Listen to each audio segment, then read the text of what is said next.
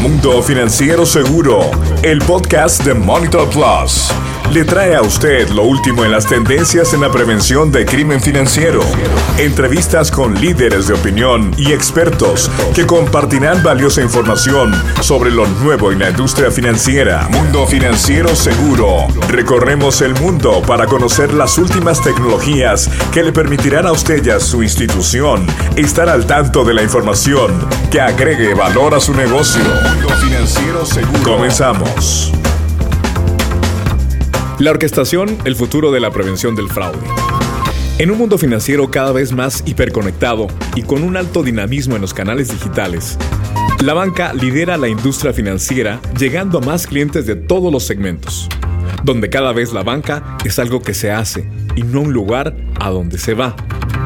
Pero en medio de todo este dinamismo, también existen grandes amenazas a nuestro mundo financiero digital. Es acá donde las unidades de prevención de fraude y seguridad tienen grandes desafíos para distinguir sus clientes de los delincuentes.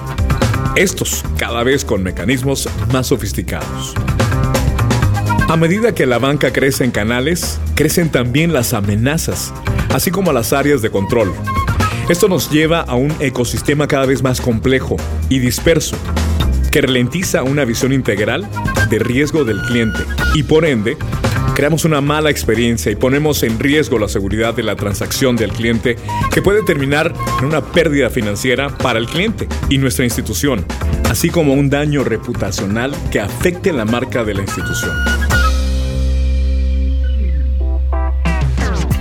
Hola, ¿qué tal? ¿Cómo están? Soy Juan José Ríos. Bienvenidos al Mundo Financiero Seguro, el podcast de Monitor Plus. Bienvenidos entonces a este primer podcast que inaugura una serie que buscará atrapar su atención, interés y despejar dudas sobre el mundo financiero, pero un mundo financiero seguro. Hoy conversaremos con Marta Leuro, VP de Customer Success and Consulting, experta en prevención de fraude con más de 25 años de experiencia en el sector financiero.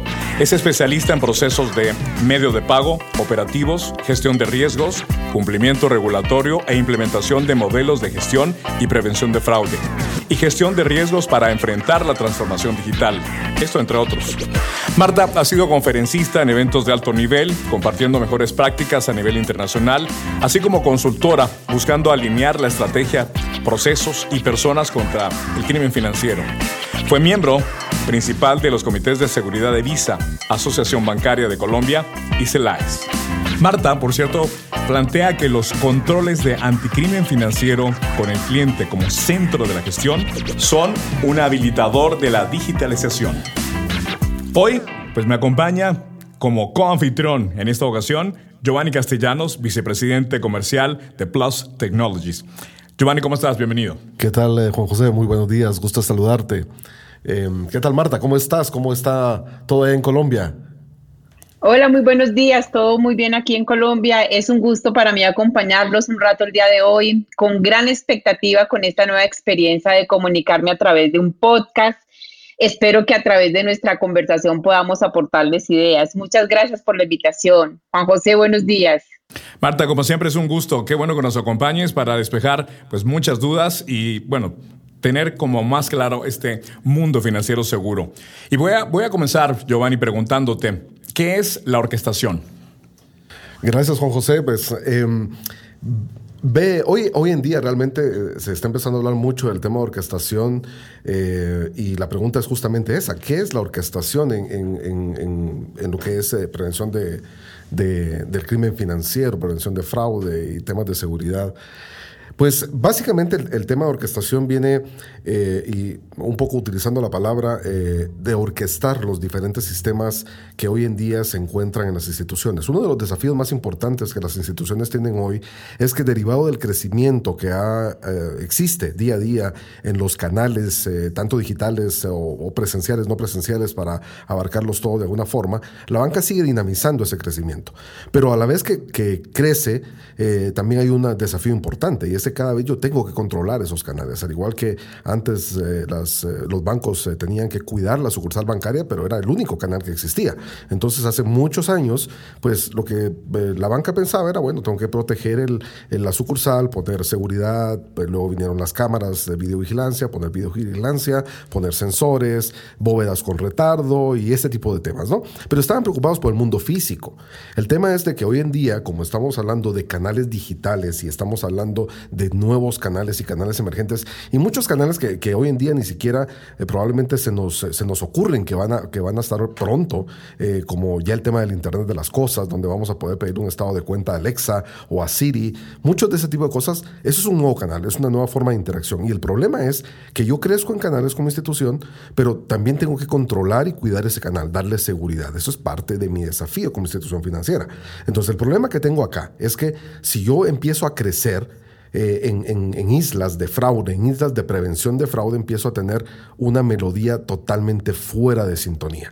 Y para que eso no ocurra, yo tengo que orquestar las diferentes unidades de control de seguridad o prevención, dependiendo cómo se le llame, pero de forma general, para que yo pueda tener una visión integral del cliente para que yo pueda saber que mi cliente es el mismo que está transaccionando en un canal presencial o en uno eh, de, forma no presencial como podría ser un canal digital.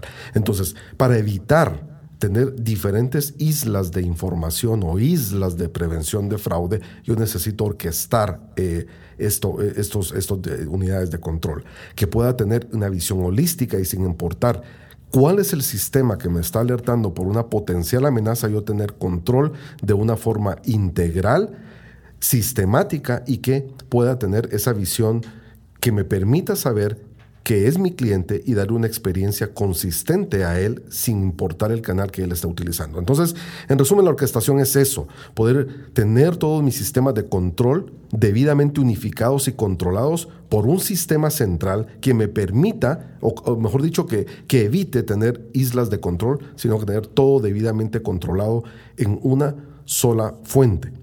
Eso es parte, eso es de, a, grandes, a grandes rasgos lo que busca el tema de la orquestación, Juan José. Entiendo. Entonces, contar con una solución automatizada, una adecuada política de prevención del fraude supone pues una ventaja competitiva para una entidad. Y yo quiero compartirles, eh, Giovanni y Marta, que hay una máxima indiscutible que los líderes de las grandes corporaciones conocen muy bien, y es incrementar el beneficio en un negocio. Puede esto hacerse a través de dos vías impactando en un aumento de los ingresos o en una reducción de los costos. Ahora, comencemos por el impacto positivo centrado en el aumento de ingresos. Cuanto más satisfechos estén los clientes de una entidad, más predispuestos van a estar para adquirir más productos con mayor frecuencia van a hacer uso de los servicios. Por ejemplo, en un banco, un cliente que confía en una entidad va a adquirir más productos, más cuentas bancarias, tarjetas de crédito, de débito, depósitos de fondo de inversión, préstamos, eh, también préstamos hipotecarios. Ahora, Marta, el fraude es un, es un riesgo financiero cada vez más importante para las entidades. El fraude le cuesta dinero a las compañías y sus consecuencias las sufren tanto los clientes como la propia entidad. Dentro de este marco, ¿cuáles son las amenazas más relevantes para los clientes de la banca, de la banca actual, Marta? Eh, bueno, Juan José y Giovanni, yo creo que la principal amenaza que tiene la banca actual, la forma como se está haciendo, soy yo mismo. ¿Y por qué soy yo mismo? Porque realmente, al igual que lo que está sucediendo con esta crisis sanitaria en el mundo entero, el autocuidado es lo que me va a ayudar a no contagiarme. Y para el caso de la banca, el autocuidado es lo que me va a ayudar a mantener resguardados y protegidos nuestros bienes, eh, nuestros datos de personales y nuestras credenciales.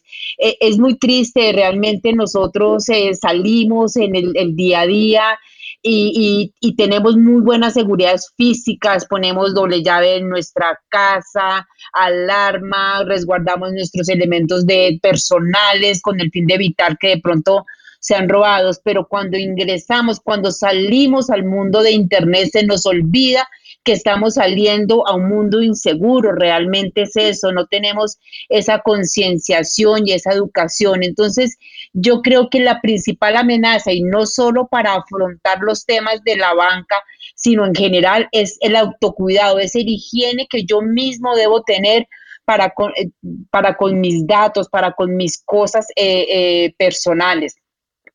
Obviamente seguido por el robo de información personal y de credenciales, que efectivamente los delincuentes buscan las formas para, para poderlo hacer usando diferentes estrategias, usando la misma tecnología que hoy yo utilizo para ingresar a la banca, que la banca utiliza para ofrecernos productos y servicios a distancia que nos permiten estar en estas épocas aislados y confinados seguros porque estamos en nuestras casas.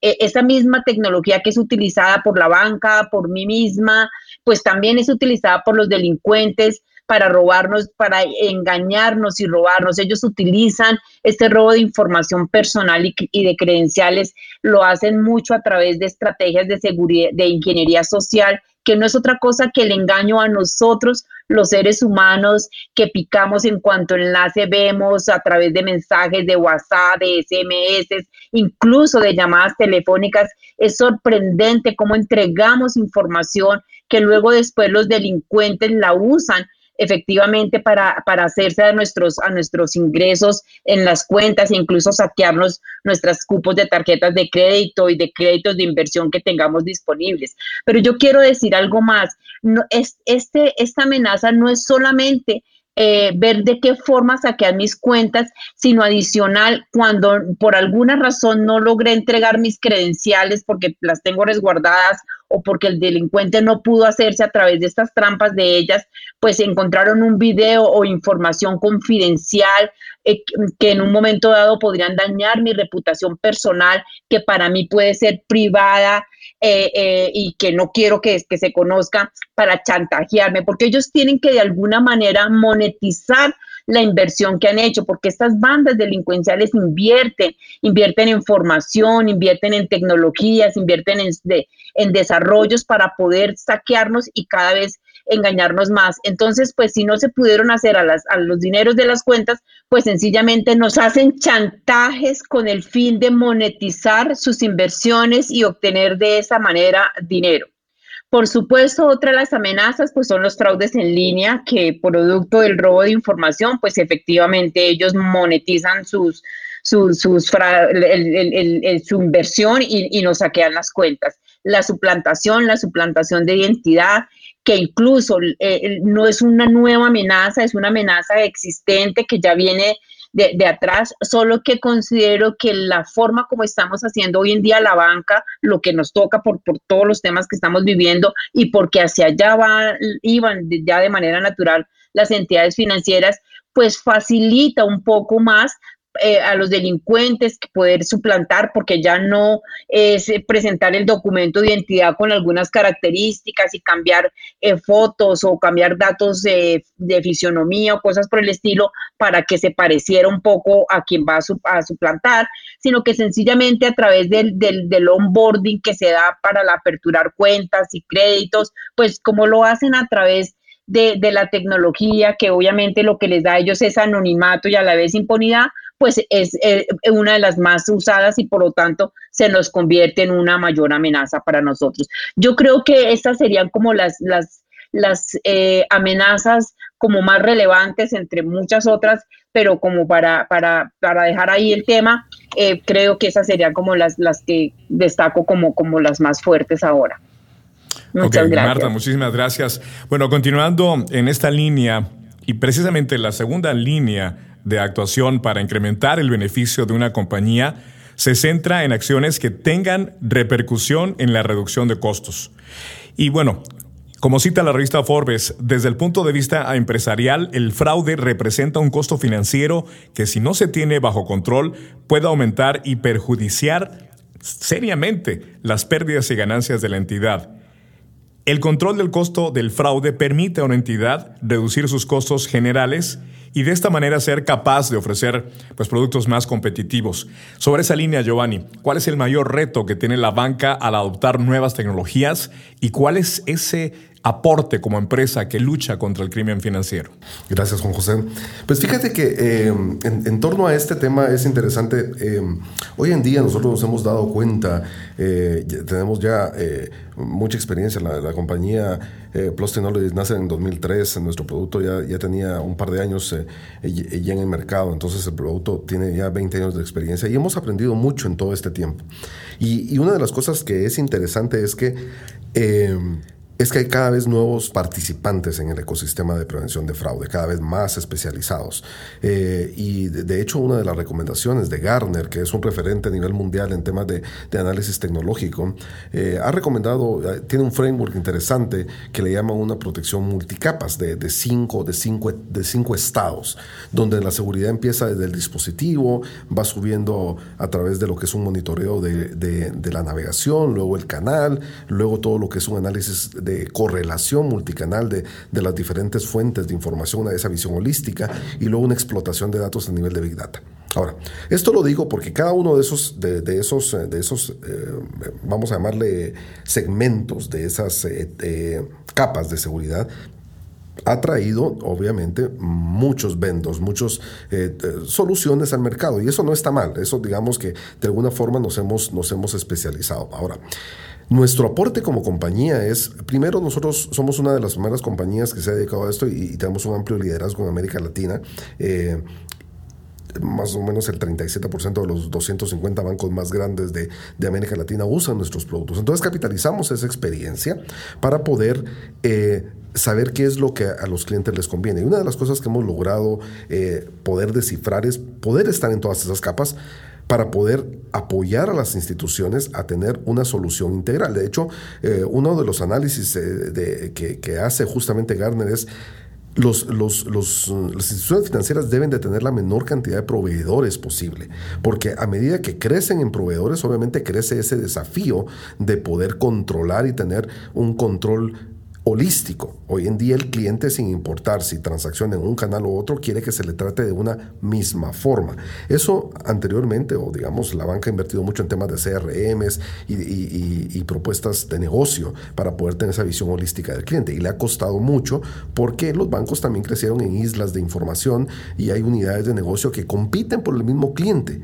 Entonces, lo que ocurre en fraude es que se está replicando el mismo escenario. Entonces nuestra propuesta, nuestra propuesta comercial, nuestra propuesta a la industria es poder tener una, una, una visión consolidada de todo esto, integrar y poder estar en todos esos canales, porque al final, si yo tengo una casa y, le quiero dar seguridad a mi casa, yo protejo las ventanas, pongo puertas, pongo sensores de seguridad, yo, yo, yo puedo hacer muchas cosas, pero no puedo dejar mi casa sin balcones, por ejemplo. Necesito tener una protección que, que, sea integral. Entonces, nuestra propuesta comercial a la, industria financiera es tener esa visión centralizada que permite integrar a terceros, porque obviamente sabemos que vivimos en un mundo con diferentes soluciones. Poderlas integrar, pero si no fuera así el caso, poder utilizar nuestra plataforma en los diferentes canales y productos, en las diferentes unidades de, de negocio de la institución, para poder tener esa visión centralizada. Eso repercute en una optimización de costos, porque yo en vez de tener varios analistas, por ejemplo, empiezo a centralizar en menores analistas, puedo interactuar más con el cliente, entonces empiezo a reducir mis costos de una forma importante. Y dentro de lo más valioso en todo esto es claramente contribuir a la reducción de la pérdida, pero también tengo una experiencia superior, superior con el cliente, porque el cliente cada vez tiene una fricción menor con mi institución en temas de, prevención de fraude. Entonces, digamos que esa es nuestra propuesta al mercado, ¿verdad? De traer una solución que integre terceros y si no, poder utilizar nuestra plataforma para poder estar en las cinco capas de, protección que, que, sugieren los expertos de la industria. Gracias, Giovanni. Bueno, entonces una adecuada gestión de fraude puede convertirse en una buena oportunidad de mostrar a sus clientes el buen funcionamiento de una entidad. Y es que hay que dejarlo claro, todas las empresas pueden ser víctimas potenciales de diversos tipos de fraude. Una entidad que trabaja y que utilice los servicios de Plus Technologies hará que sus clientes pues vean a esta entidad como una, una entidad resolutiva, proactiva y preocupada por cuidar de sus clientes.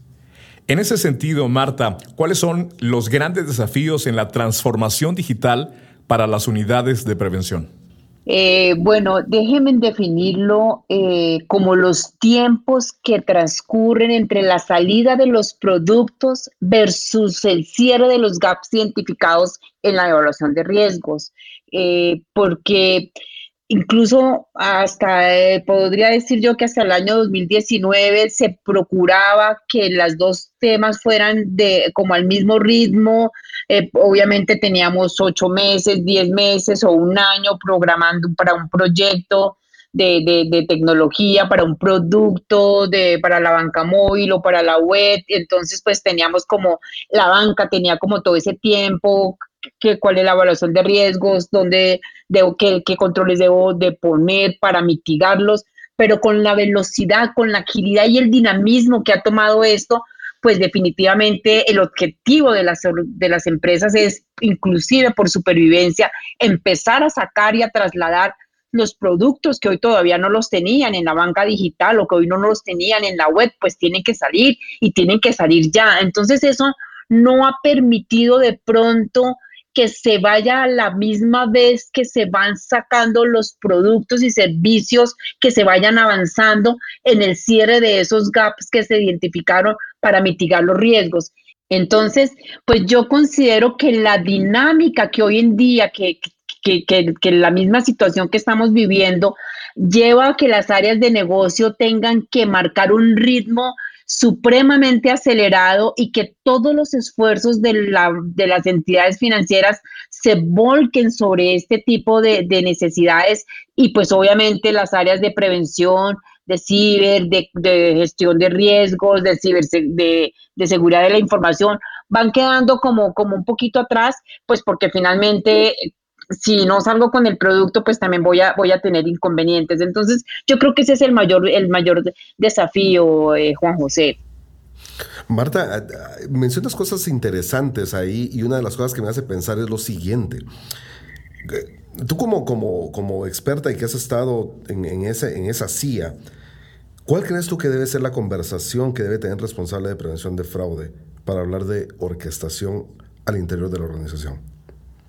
Eh, bueno, yo, eh, yo creo que aquí hay que, hay que yo, definir, hacer como dos, dos, dividirlo como en dos, en dos etapas, ¿no? La primera es este responsable de prevención debe identificar la información clave, el sistema o la plataforma, el área que genera esa información que él requiere cuáles son los beneficios, eh, cuantificar el ahorro eh, que podría tener en fraude si tuviera toda la información. Eh, y también identificar los beneficios para la, para la otra área y si es posible incluso pues y acompañarse de estas otras áreas para dar la conversación. Seguramente la pregunta que muchos serán es, pero, pero ¿cómo hago eso? Normalmente en nuestros, en nuestros procesos de análisis que hace la banca o, los, incluso nosotros mismos al interior de Plusty, en los procesos de investigación cuando nos lo han pedido, empezamos a revisar eh, cómo se dio el fraude, eh, eh, cuál es el patrón del, del, delincuente, qué patrón va cumpliendo y cuando se empieza a, a, a revisar esto, que es como una ingeniería en reversa, uno empieza a identificar que antes de efectuarse el fraude hubo una fuga de información, hubo un funcionario que de pronto cambió la data o hubo un intento fallido que no cumplió con todas los, las políticas de seguridad del banco eh, que, o que no que, que estaba ya venía de un tipo de red que se considera de alto riesgo.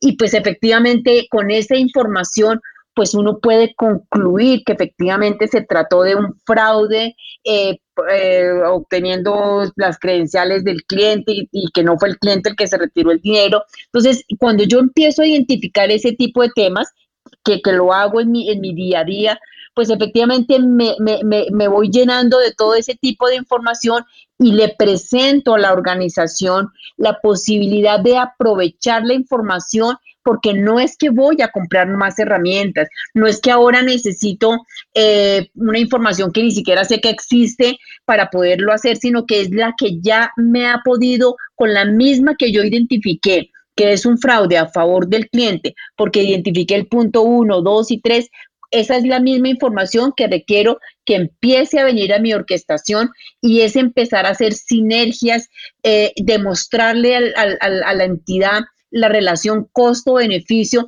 de poder traer esa información y por supuesto otra de las cosas que les diría es no vamos a traer toda la información, vamos a traer esa información clave y muy seguramente podrías vender el proyecto. Ok, Marta, en concreto en el sector bancario el número de reclamos de clientes, saben ustedes, sigue en aumento año tras año. Esto según los datos de la Conducef, cerca del 73% de los reclamos relacionados con tarjetas de crédito es por motivo de fraude. Así que Giovanni, ¿cómo empieza entonces un proceso de orquestación? Fíjate con José que eh, acá hay un tema interesante y, voy a usar palabras que, Marta eh, usa frecuentemente y es victorias tempranas. Eh, el tema de prevención de fraude en las instituciones realmente no es fácil porque eh, las unidades de prevención de fraude se ven como un, como un costo, como un costo eh, y no como un aliado en, esta, en este proceso. Al final, hoy en día, los, los clientes, todos los clientes, los que somos usuarios de, de, cualquier institución financiera, lo que buscamos, lo número uno que buscamos es seguridad en nuestra transacción, que, que lo que estamos haciendo sea realmente seguro. Entonces, Em, lo que toca es, en este, en este entorno donde el cliente es lo más importante y la seguridad debe estar centrada en el cliente, las unidades de prevención de fraude tienen que empezar a buscar en función de los niveles de riesgo aquellas áreas o aquellos canales que claramente tengan mayores niveles de exposición al riesgo. Claramente todo el mundo eh, piensa en la banca digital que es la más, la más difícil porque entramos a este mundo de alguna forma acelerada Hoy por el tema del COVID-19, pero de hace algunos años cuando todo el mundo empieza a tener un dispositivo móvil. Entonces, esta, este, esta situación nos lleva a pensar claramente que el mayor riesgo hoy en día se encuentra justamente en, en, los canales digitales. Entonces, ¿qué es lo que tienen que hacer las, las, eh, las unidades de prevención y cómo iniciar? Eh, con estas victorias tempranas lo que tenemos que buscar es dónde vamos a dar resultados más rápidamente. Y una de las, y una de las cosas valiosas de que hemos hecho con algunos clientes, por ejemplo, es integrar eh, lo que es el sistema de, de, fraude de visa. Y ellos eh, tienen una serie de, de alertas y de, y de mensajes de score de riesgo que los hemos logrado integrar a, nuestra plataforma. Y eso ha dado resultados bien interesantes de cara a todo lo que es el mundo tarjeta, medios de pago, digamos. Entonces, ¿Qué es lo que hemos hecho? No hemos tratado de integrarlo todo porque es muy difícil. Claramente hay, muchos participantes dentro del ecosistema bancario y lograr socializar con ellos eh, es, difícil ya que las prioridades del negocio van a ser las que van a predominar en, el día a día de, la institución financiera. Pero una vez identificado aquellos canales de mayor riesgo, esos son los que tenemos que ir integrando de uno a la vez. No podemos eh, tratar de integrarlos todos al mismo tiempo o, meternos a un proceso de orquestación muy ambicioso, porque al final eso va a ser un resultado eh, desastroso. Eh, los que tratan de hacer eso realmente les va muy mal, porque aquí lo que toca es como muchas cosas en la, en la vida, es focalizarnos. Nos vamos a focalizar en aquellos canales que están con mayor exposición al riesgo y que yo puedo tener acceso a información que puede integrar. Entonces, voy a dirigirme siempre a lo que tenga mayor riesgo. Ahora, claramente lo que tiene mayor riesgo también va a tener un nivel de dificultad en su integración, pero también se va a traducir en una victoria temprana el que yo pueda integrar un sistema, digamos un canal o, un mecanismo de autenticación o un mecanismo de comportamiento biométrico. Eso, es en lo que yo me tengo que enfocar, en tomar una cosa a la vez y empezarla a integrar con mi, con mi plataforma de prevención de fraude ni no tratar de, que voy a integrar eh, tarjeta, voy a integrar eh, los canales de ATM, voy a integrar eh, la banca por internet. No, tengo que enfocarme en, los que tienen mayor riesgo a la exposición y esos son los que debo de ir integrando. Eso me va a permitir tener victorias tempranas y poder adquirir, ir ganando credibilidad en la institución y obviamente pelear por recurso, porque a la hora que yo ya demuestre que estoy logrando esas victorias tempranas y que estoy dando un buen resultado, me, van a dar más presupuesto para ir por otro canal, por, otro, por otra integración y poco a poco yo puedo empezar a hacer esa integración, pero no, nunca la visión debe ser, ah, ok, tengo cinco unidades de control y las cinco debo integrar. Mi, mi, siempre mi métrica y mi foco principal va a ser en aquellas que tengan mayor exposición al riesgo. Y en, segundo, como, segundo, como segundo punto de evaluación es cuáles son las que serían tecnológicamente más fácil de integrar. Aquellas que provean APIs de integración, que provean tecnologías como eh, JSON, XML, esas me van a permitir ser integrables más fáciles porque su nivel de complejidad es, es mucho menor que los sistemas propietarios que manejan sus propios códigos o su propio formato de, de, integración. Aunque hoy te, te he de decir, Juan José, que realmente la mayoría de, sistemas se han movido hacia estándares como JSON, por ejemplo, XML, y eso facilita de alguna forma. Hoy más o yo me atrevería a decir que la mayoría estamos en eso, lo cual ha reducido drásticamente lo que es los, los eh, procesos de integración. Entonces, siempre es cuál es el, canal o, la unidad de mayor riesgo que, que, está más, tiene más exposición y luego debe ser el segundo criterio es cuál es la más fácil de integrar, porque aquí claramente tengo que ir a, pelear recursos con tecnología y todo. Entonces, esos serían los criterios para poder empezar. Victorias tempranas de uno en uno. El Vistazo Plus. Una estrategia multicapas puede ayudar a su institución a protegerse mejor de cualquier fraude. Este tipo de estrategia se extiende desde el dispositivo hasta la correlación de todos los canales y productos que su institución posee, además de permitirle una visión holística de su cliente. Esto se traducirá en que cada transacción que sus clientes realicen sea más segura y que ellos hablen bien de su marca. Muy bien, entendiendo entonces, Giovanni, que cómo empieza este proceso de orquestación. Marta, ¿cómo identifico el momento en que necesito un orquestador para fortalecer el modelo de gestión de fraude? Eh, muy buena pregunta, Juan José. Yo creo que el mismo modelo te lo va diciendo, ¿no? En la medida en que tú vas avanzando, los resultados de fraude, eh, el, pues digamos que el nivel de detección está muy alto, sin embargo, tú todavía quieres seguir y seguir bajando fraude y en algunos... Eh, elementos que no alcanzas a, detener. Entonces, el mismo modelo como que te va diciendo, mira, me está faltando información, el proceso de investigación que hablábamos anterior, cuando empiezas a hacer esa ingeniería en reversa y a darte cuenta que hay mucha información por fuera de, lo que te está llegando, de lo que tienes en este momento en, en, monitor, que te hace falta, él, él, te va como, como diciendo, él te va hablando, te va, te va mostrando como qué información es la que vas necesitando. Entonces, eh, aunque considero que esto debería, debería darse en un principio para fortalecer la estrategia de fraude y para tener mejores resultados y menor fricción al cliente. Sin embargo, cuando no se ha tenido el mismo sistema como que te va diciendo, ven, yo ya con lo que tengo, con la información que tengo, se me está quedando corta, dame más y uno lo siente. Es como cuando uno está conduciendo un carro mecánico, uno siente que, necesita más revoluciones. Entonces, el modelo, el modelo te indica, te va, te va indicando, mira, me falta más información, dame más, dame más. Eh, creo que es, eh, eh, él te hablas, él te habla.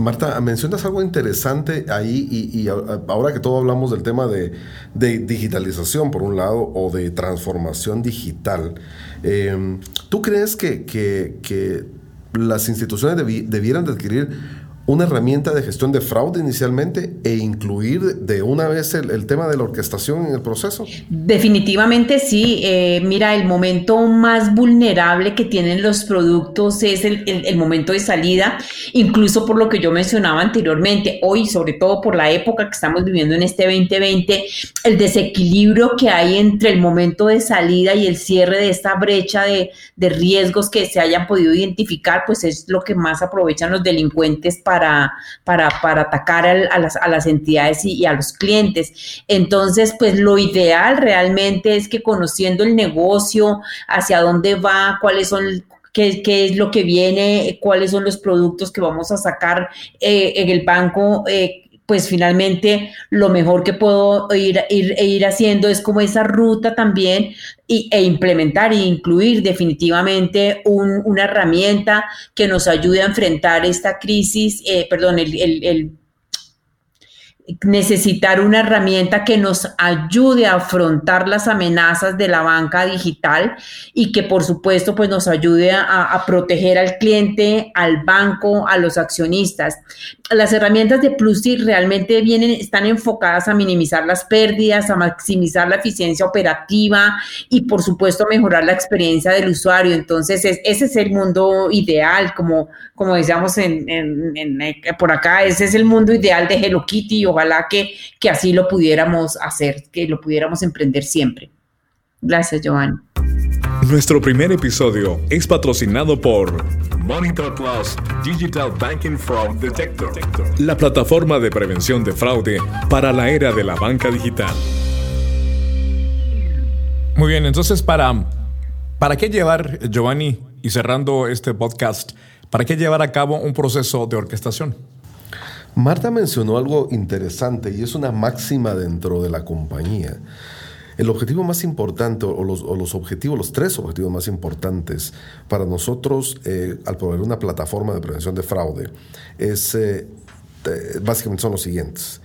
Uno es claramente evitar la pérdida. Ese es número uno y eso es por la cual las instituciones eh, compran una herramienta para evitar la pérdida.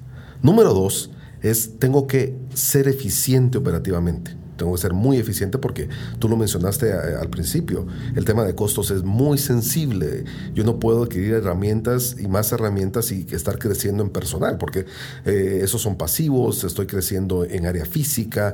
Eh, el recurso humano es lo más difícil de gestionar. Entonces, la eficiencia operativa es clave en, este, en este proceso. Y por último, y hoy no menos importante, y cada vez diría yo más importante, el tema de la experiencia del cliente. Entonces son tres elementos importantes. Uno es reducir la pérdida, otro es ser eficiente operativamente hablando, y número tres, que el cliente tenga una experiencia importante, que sea una experiencia transparente, satisfactoria y segura. Entonces, yo debo de empezar un proceso de orquestación con esos objetivos.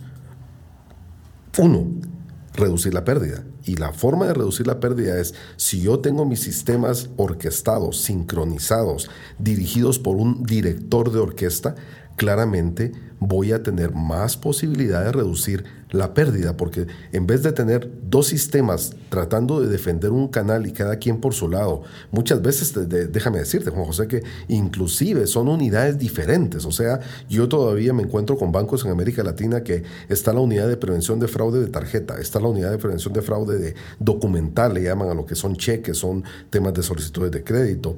Eh, entonces, hay unidades dispersas. Eso significa que tienen, sin duda alguna, herramientas dispersas.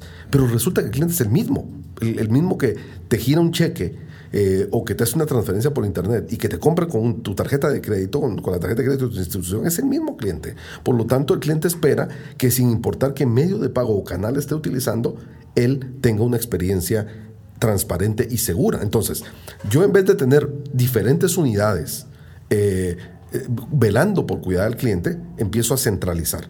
Eso significa de que tengo, tengo esa visión como que tuviera un catalejo y pueda ver el bosque. Número dos, claramente empiezo a ser más eficiente operativamente hablando, porque empiezo a tener menos personal, porque la inteligencia ya no se la doy a mi gente, se la doy a mi herramienta.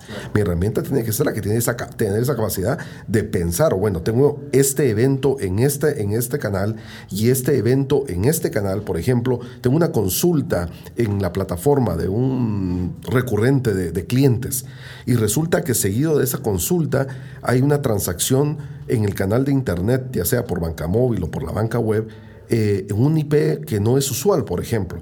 Ahí empiezo a correlacionar dos cosas diferentes. Conocer el historial del cliente. Tal cual. Entonces, eh, pero eso solo lo tengo si tengo esas dos, esas dos unidades centralizadas.